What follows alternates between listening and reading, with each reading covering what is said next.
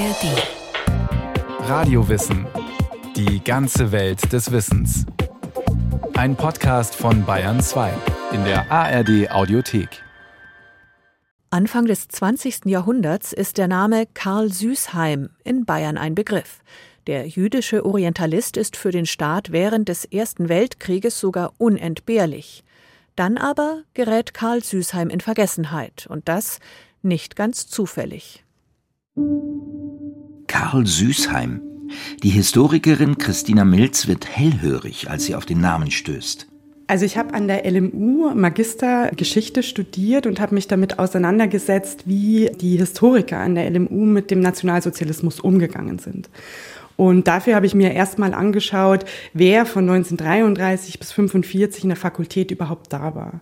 Und da ist mir sein Name aufgefallen. Also er war 1933 noch da im Sommersemester und es war ein klar erkennbar jüdischer Name und verschwindet dann eben sang- und klanglos und man hört nichts mehr von ihm. Und da war mir relativ schnell klar, okay, er muss einer der Opfer der Rassenpolitik gewesen sein, also dieses Gesetzes zur Wiederherstellung des Berufsbeamtentums und dachte natürlich, dass sich im Historikum in der Bibliothek Literatur dazu finden lässt. Doch auch nach längerer Suche stellt sich heraus, es gibt nichts. Und so bin ich dann natürlich sehr neugierig geworden. Das Ergebnis ist eine Dissertation, die 2022 als Biografie erscheint und den Titel trägt Karl Süßheim Bay, eine Biografie über Grenzen. Christina Milz hat ihre Dissertation am Institut für Zeitgeschichte in München verfasst. Seit 2022 arbeitet sie auch für die Ad-Hoc-Arbeitsgruppe Judentum in Bayern in Geschichte und Gegenwart an der Bayerischen Akademie der Wissenschaften, die sich der Erforschung und Vermittlung jüdischen Lebens in Bayern widmet. Während der Recherchen zu ihrer Biografie stößt Christina Milz darauf, dass Jahrzehnte vor ihr im niederländischen Leiden die Orientalistin Barbara Fleming und ihr Kollege Jan Schmidt auf Karl Süßheim aufmerksam geworden sind und in langjähriger Kleinarbeit seine Tagebücher ins Englische übersetzt haben. Es sind zeitgeschichtliche Dokumente von unschätzbarem Wert, die Christina Milz damit auf Englisch zur Verfügung stehen. Um mit den übrigen Quellen und dem Nachlass arbeiten zu können, nimmt sie Sprachunterricht am Münchner Nahostinstitut, wo der Name Süßheim ihrem Dozenten noch geläufig ist. Das heißt, ich musste tatsächlich anfangen, erstmal Türkisch zu lernen, habe auch Arabischkurse belegt und habe dann eben das Osmanische, was ja irgendwie auch so eine Zusammenführung dieser beiden Elemente ist, Dafür gibt's an der LMU auch Kurse. Und da bin ich auch drin gesessen. Mein Osmanisch-Dozent hat auch immer gesagt, Christina, du lernst nicht Osmanisch, du lernst Süßheim. Karl Süßheim kommt am 21. Januar 1878 in Nürnberg zur Welt. Sein Vater Sigmund betreibt einen florierenden Hopfenhandel. Die Mutter Clara stammt als Tochter des Fabrikanten und Politikers David Morgenstern aus sehr wohlhabenden Verhältnissen. Karl wächst also gemeinsam mit seinem älteren Bruder Max und seiner jüngeren Schwester Paula in einer wohlsituierten und jüdisch-liberalen Familie auf. Sigmund Süßheim möchte selbstverständlich, dass einer seiner Söhne das erfolgreiche Geschäft übernehmen soll. Doch der Hopfenhandel interessiert weder Max noch Karl. Nachdem Max nach dem Abitur seinen Weg als Jurist und späterer SPD-Politiker im Bayerischen Landtag einschlägt, entscheidet sich auch Karl gegen den Wunsch des Vaters. Er beginnt 1896 Geschichte zu studieren, zunächst in Jena, dann in München, Erlangen und Berlin. In Berlin besucht Karl das Seminar für orientalische Sprachen und lernt dabei junge Gaststudenten aus dem Osmanischen Reich kennen. Woher sein Interesse an dieser Region kommt, lässt sich nur rekonstruieren. Das durfte seine Familie auf keinen Fall wissen, weil die Orientalistik damals ja auch noch sehr so als Orchideenfach verschrien war. Und als Karl Süßheim dann in Berlin war, war einige Jahre zuvor das sogenannte Seminar für orientalische Sprachen gegründet worden. Also in dieser Zeit muss man sich vorstellen, entsteht eigentlich die Islamwissenschaft auch. Es entsteht ähm, dieses Fach, das sich mit dem zeitgenössischen Orient, wie man damals gesagt hat, beschäftigt hat. Und das ist genau das, was Karl Süßheim dann interessiert hat. Gleich nach der Abgabe seiner Dissertation über die preußischen Annexionsbestrebungen in Franken zieht Karl Süßheim 1902 für einige Jahre nach Konstantinopel, um dort seine Sprachkenntnisse im Türkischen und Arabischen zu vertiefen. In Konstantinopel erlebt der frisch promovierte Historiker eine ganz andere Atmosphäre als im Kaiserreich. Als er zuerst nach Konstantinopel gekommen ist und sich vor allem in diesem sultanstreuen Umfeld bewegt hat, war er durchaus an der einen oder anderen Stelle mit Antisemitismus konfrontiert. Aber bei ihm ist es tatsächlich so, dass er erstmals in seinem Leben nicht in erster Linie als Jude wahrgenommen wird. In ihm wird vor allem der deutsche Wissenschaftler gesehen, der sich diese Sprachen so gut angeeignet hat und mit dem man jetzt eben über Politik und Geschichte und dergleichen diskutieren kann. Und noch sehr viel evidenter wird das dann, wenn er sich mit den sogenannten Jungtürken abgibt, also der osmanischen Opposition, die sehr nach Westen ausgerichtet war, die sehr auf Modernisierung geschaut hat und auch genau das einfordern wollte vom Sultan. Karl Süßheim ist selbst zunächst überzeugter Konservativer und Monarchist. Als Karl Süßheim ins Osmanische Reich kam, war er politisch äquivalent eigentlich aufgestellt zu seiner Einstellung im Kaiserreich, also sehr königstreu und patriotisch und hat dann aber eben dadurch, dass er diesen Kontakt mit den Jungtürken in Kairo hatte, zum ersten Mal die Idee des Tyrannensturzes für sich auch akzeptiert und war dann auch mitten im Zentrum dieser Revolution. Die Jahre im Osmanischen Reich sind in Süßheims Leben in vielerlei Hinsicht ein Wendepunkt. Er, der Zeit seines Lebens kein guter Netzwerker war, sucht plötzlich die Nähe zu orientalischen Intellektuellen und knüpft Kontakte. Dabei findet er auch den Zugang zu seinem Glauben. Er macht es in seinem Tagebuch gar nicht so explizit, an welcher Stelle es dann so ist, dass er wirklich jüdischgläubig wird. Aber man sieht, er beschäftigt sich eben mit dem Islam auch sehr intensiv. Er hat zum Beispiel Kontakt mit dem Islamgelehrten Musa Qasim, der später dann der Großmufti von Konstantinopel wird. Also das ist derjenige, der Süßheim zum Islam bringen will. Und da wird viel diskutiert. Und als er sich dann davon wieder abgrenzt und abwendet, findet er immer mehr Kontakt auch mit den orientalischen Juden und beschäftigt sich dann damit und kommt dann eben sehr gläubig zurück. Karl Süßheim ist 30 Jahre alt, als er zurückkehrt und an der Uni München beginnt, seine Habilitation zu schreiben. Darin beschäftigt er sich mit der Geschichte der Dynastie vor den Osmanen, den Seldschuken. Als frisch habilitierter Privatdozent gibt er ab 1911 an der Münchner Universität Kurse in Arabisch, Persisch und Osmanisch. Anfangs ist die Zahl seiner Studenten noch überschaubar. Aber mit Beginn des Ersten Weltkriegs ändert sich das schlagartig. Mit dem Osmanischen Reich als Verbündeten wollen plötzlich viele Studenten Türkisch lernen.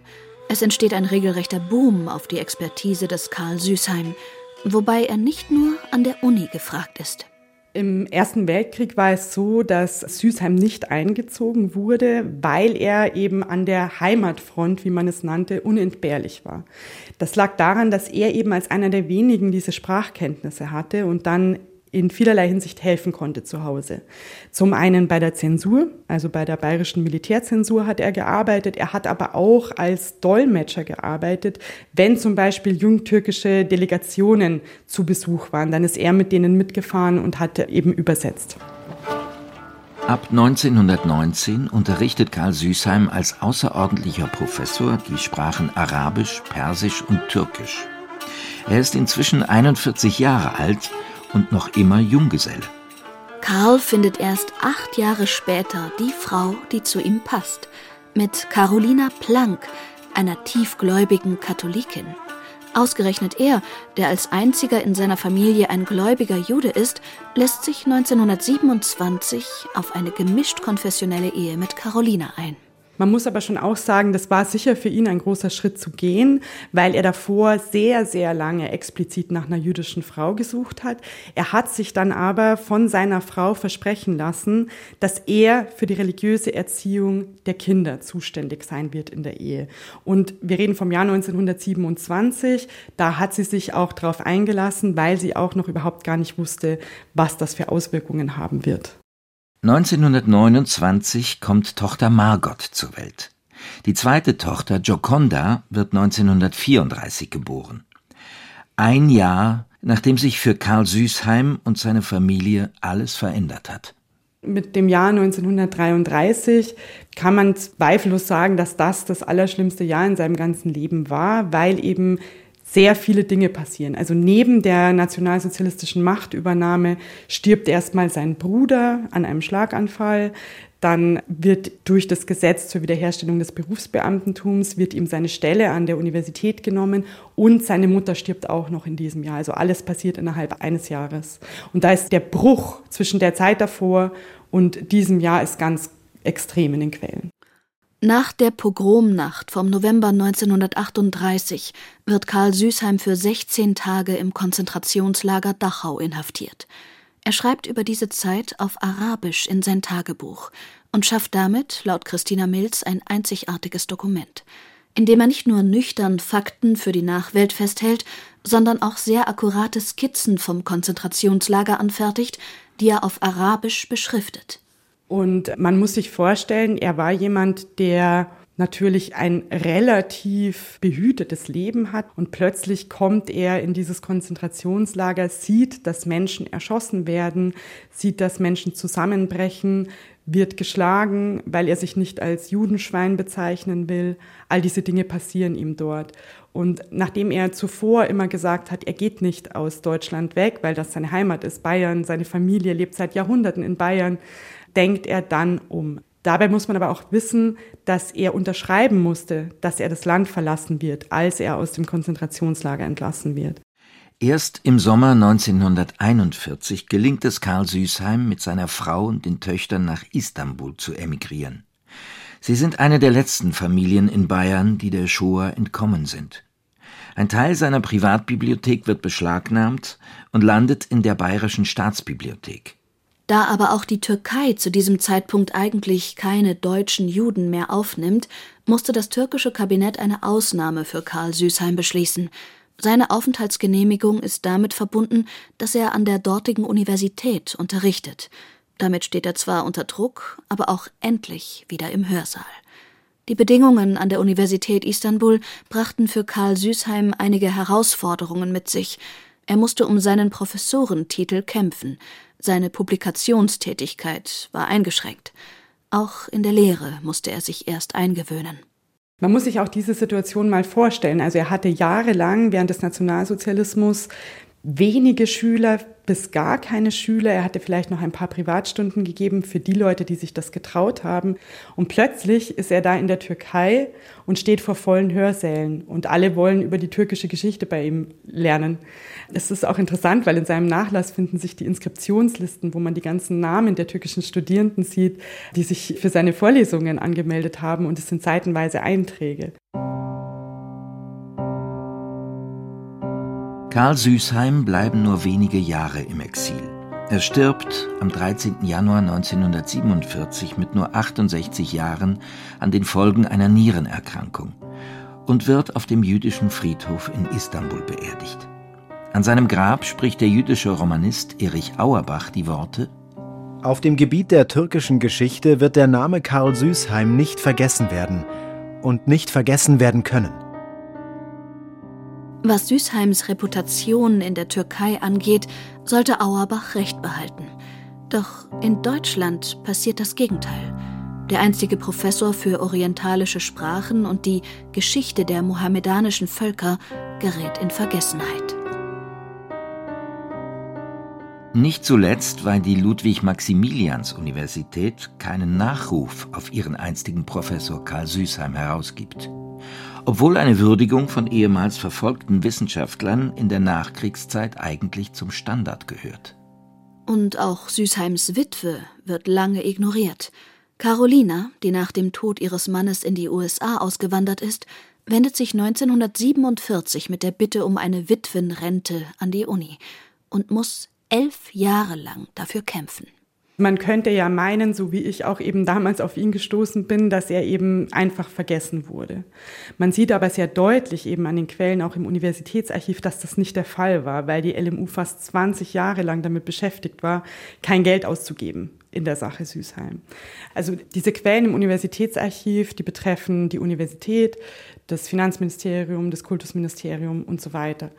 Und man sieht daran auch, dass zum Beispiel noch mit nationalsozialistischer Gesetzgebung wirklich argumentiert wird. Es wird dann zum Beispiel, wenn es um die Frage geht, ob seine Witwe Witwenrente bekommt, wird zum Beispiel mit dem Gesetz zur Wiederherstellung des Berufsbeamtentums von 1933 argumentiert.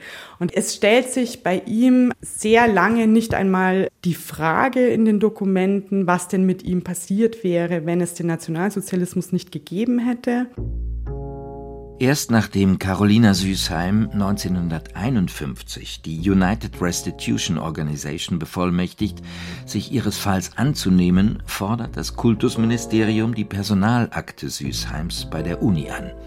Es werden Gutachten in der Causa Süßheim eingeholt, unter anderem vom Dekan der Philosophischen Fakultät Anton Spitaler, der während der NS-Zeit Stipendiat der gleichgeschalteten Notgemeinschaft der deutschen Wissenschaft bei der Korankommission der Bayerischen Akademie der Wissenschaften war und im Zweiten Weltkrieg der Wehrmacht in Belgien und Frankreich als Dolmetscher gedient hatte.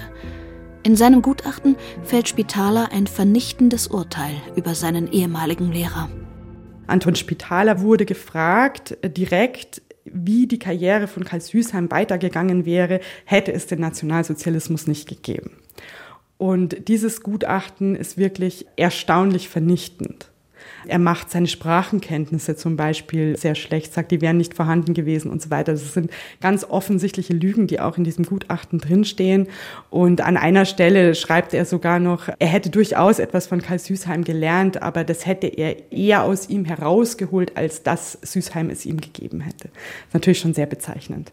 Und man muss sich vor Augen halten, dass es zu dem Zeitpunkt ja überhaupt gar nicht mehr darum ging, Karl Süßheims Karriere voranzutreiben oder dergleichen. Er war ja längst tot. Also es ging wirklich nur noch darum, seine Familie zu entschädigen. Dieses Gutachten geht in die Bewertung des Falles ein. Erst elf Jahre nach dem Tod ihres Mannes bekommt Carolina Süßheim ab 1958 eine entsprechend kleine Entschädigung. Weitere sieben Jahre später wird der Fall zu den Akten gelegt. Während in Bayern der Name Süßheim bis zu Beginn dieses Jahrhunderts in Vergessenheit gerät, machen sich im niederländischen Leiden die Orientalistin Barbara Fleming und ihr Kollege Jan Schmidt daran, Süßheims Tagebücher ins Englische zu übersetzen. Zeitgeschichtliche Dokumente von unschätzbarem Wert, die lange Zeit unentdeckt waren weil er sehr viele Handschriften gesammelt hat im Laufe seines Forscherlebens, also originale Handschriften aus dem Nahen Osten und die auch zusammengehalten hat. Und seine Witwe hat diese Handschriftensammlung dann verkauft und die ist in Teilen in Berlin und in Teilen in Washington gelandet. Und in Berlin bei diesen Handschriften befand sich eben auch sein Tagebuch was die Witwe bestimmt nicht gewusst hat, weil das natürlich nicht unterscheidbar war zu anderen Notizen, die er gemacht hat für sie, weil es in fremden Sprachen war. Und deswegen sind eigentlich Wissenschaftler erstmals wieder mit ihm in Kontakt gekommen, weil sie sich seine Handschriften angeschaut haben und dann das Tagebuch gefunden haben. Die Edition The Diary of Karl Süßheim erscheint 2002 und löst eine Welle der Erinnerung aus. Oder wie die FAZ damals schreibt, Erst die kommentierte Übersetzung der Tagebücher gibt Süßheim sein Leben zurück, macht aus dem Vergessenen und Unbekannten einen an allem interessierten Menschen im Wirbel des dramatischen Geschehens der ersten Hälfte des 20. Jahrhunderts. Nicht nur die Bayerische Staatsbibliothek setzt ab 2003 ein Restitutionsverfahren ein, sondern auch die Provenienzforschung des Stadtarchivs Nürnberg wird aktiv und setzt sich mit der Familie Süßheim in Verbindung. Für Liza D'Angelo, der Enkelin von Karl Süßheim, eröffnet sich damit ein ganz neuer Zugang zur eigenen Familiengeschichte. 2014 hatte ein Archivar das Internet genutzt, um meine 84-jährige Tante Margot in New York ausfindig zu machen, wo sie seit über 65 Jahren lebte. Er wollte sie wissen lassen, dass das Archiv ein antikes Buch mit dem Susheimer Ex Libris besaß. Und dieses Buch war von den Nazis beschlagnahmt worden, kurz bevor mein jüdischer Großvater und meine katholische Großmutter und ihre beiden Mädchen nach Istanbul geflohen waren. Und als das Nürnberger Archiv mit meiner Tante Margot Kontakt aufgenommen hat, hat sich uns natürlich eine ganz neue Welt der Familie Süßheim eröffnet. Margot Süßheim ist es, die beginnt, als Zeitzeugin über ihren Vater zu sprechen. Und auch ihre Nichte einige Details über die Schwierigkeiten ihrer Familie während der Nazizeit zu erzählen. Allerdings erst, als Leisa erwachsen ist. Ehrlich gesagt wusste ich nur sehr wenig über meinen Großvater. Als Kind hörte ich, dass mein Großvater ein Sprachwissenschaftler war, der etwa 15 Sprachen beherrschte. Ich hörte auch, dass seine Mutter Clara ein bisschen schwierig war und sie sammelte gerne Dinge, die mein Großvater auch geerbt hatte. Und seine Vorliebe für das Sammeln von Büchern rettete tatsächlich die Familie. Denn meine Oma verkaufte seine umfangreiche Büchersammlung an die Yale University in den USA um die Schiffstickets zu kaufen, mit denen sie von Istanbul nach New York auswandern könnten. Liza D'Angelo ist das öffentliche Gesicht der Familie Süßheim. Sie verwaltet nicht nur den privaten Nachlass ihres Großvaters, sondern reist auch nach Deutschland, um Ausstellungen zu eröffnen oder Vorträge zu halten, so wie 2022 im Münchner Literaturhaus. Da hatte sie die weite Anreise von Chicago auf sich genommen, um zur Vorstellung von Christina Mills Biografie Karl Süßheim Bay zu sprechen, der ersten umfassenden Biografie des bedeutenden bayerischen Orientalisten. Karl Süßheim hat ein kostbares Erbe hinterlassen. Eines, das viel zu lange im Verborgenen geblieben ist, sagt Christina Mills. Ich finde es vor allem eben sehr wichtig, weil oftmals davon ausgegangen wird, man hätte zum Nationalsozialismus schon alles erzählt. Und gerade die Geschichte von Karl Süßheim zeigt auch mal wieder, dass wir noch lange nicht fertig sind damit, diese Zeit uns anzuschauen.